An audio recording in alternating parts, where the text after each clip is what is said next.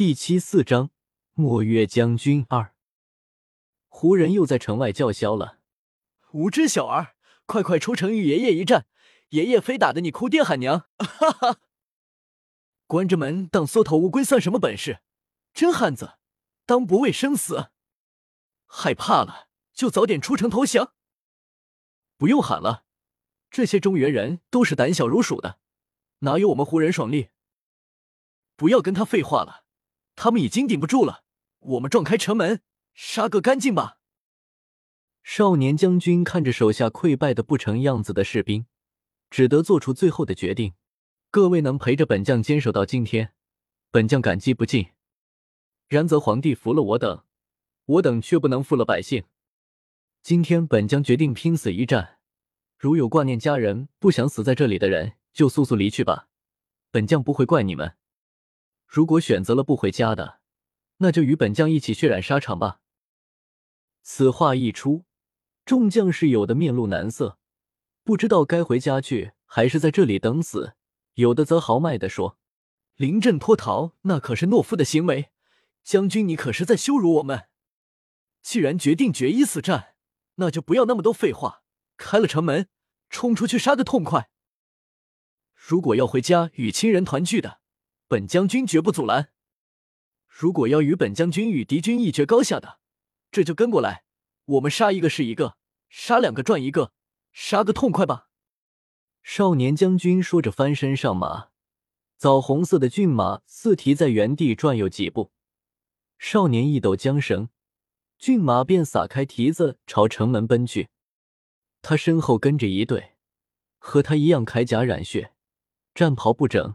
满脸豪情的战士一起呼喊着：“今天就看看胡人到底有多厉害！”哈哈哈！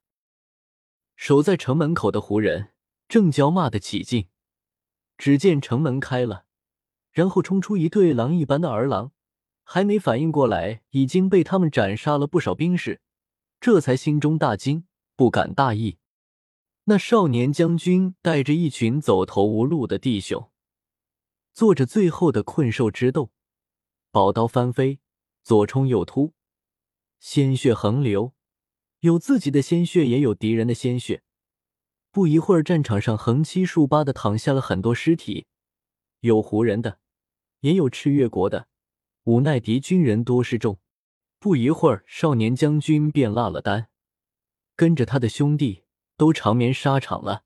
他停不下来，只能这样一直杀下去。既然要死，那就用最壮烈的方式死去。这是胡国的统帅做了个收拾，四面军队合围，把猛狮一般拼命的少年将军围在中央。可是少有人敢上前擒住他，他杀红了眼，谁上前谁就是找死。胡国的统帅不禁感叹：此人真乃战神也！我只道我族人英勇善战，不想跟此人一比，竟不足道哉！可是战场上兵戎相接，不是你死就是我亡。虽然怜惜如此英才，可是他毕竟是敌人，不能手下留情。于是便下令放箭。围着少年将军的弓弩手们得令立刻搭箭上弓，一起瞄准了少年将军。一时间万箭齐发，纵然再勇猛无敌，也躲不开这万箭穿心了。正在这时。两道白卷飞到战场中央，缠住少年将军的身体。白卷的另一边用力一拉，少年将军险险的躲开万箭穿心之劫。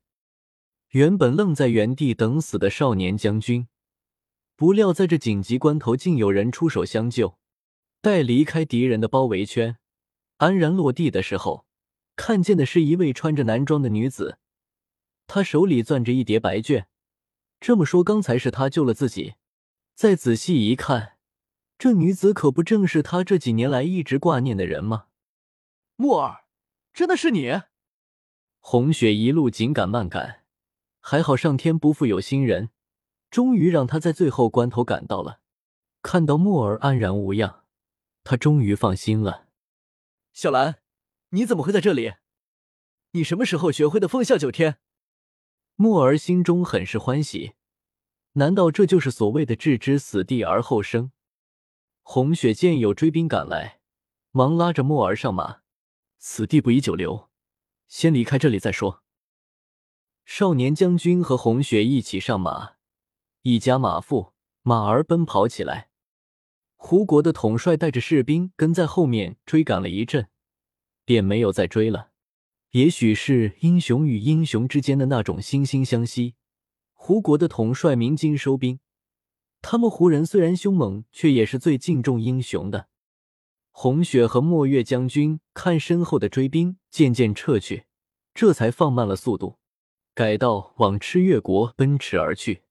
荒凉的古道上，两人一起坐在前面的是扮作男装的女子，虽然挽着男子发髻，可是巧笑倩兮，美目盼兮，别有一番风情。坐在后面的是个身材高大。宽肩窄腰的英武少年，虽然一身戎装已经很是狼狈了，可是明亮的双眼，诉说着心里无边的喜悦。木儿，这些年你都到哪里去了？为何四年前我来边疆的军营没有找到你？红雪手握缰绳，一边骑着马，一边问他身后的少年：“谁告诉你的？我在军营。这次打仗之前，我根本就没有来过军营。”少年回答说：“可是，我分明听见当时皇上说要把你发配到北方的边疆充军的啊！”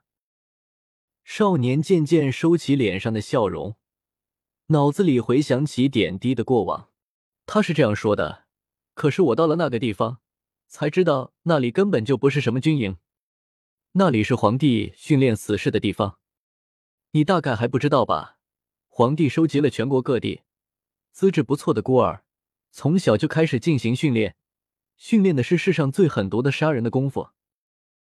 感觉到身后的人在发抖，红雪空出一只手握住身后少年的手。对不起，木耳，都怪我没有把你救出来。这些年一定不好过吧？他清楚的记得，十岁的墨儿根本就不敢杀人的。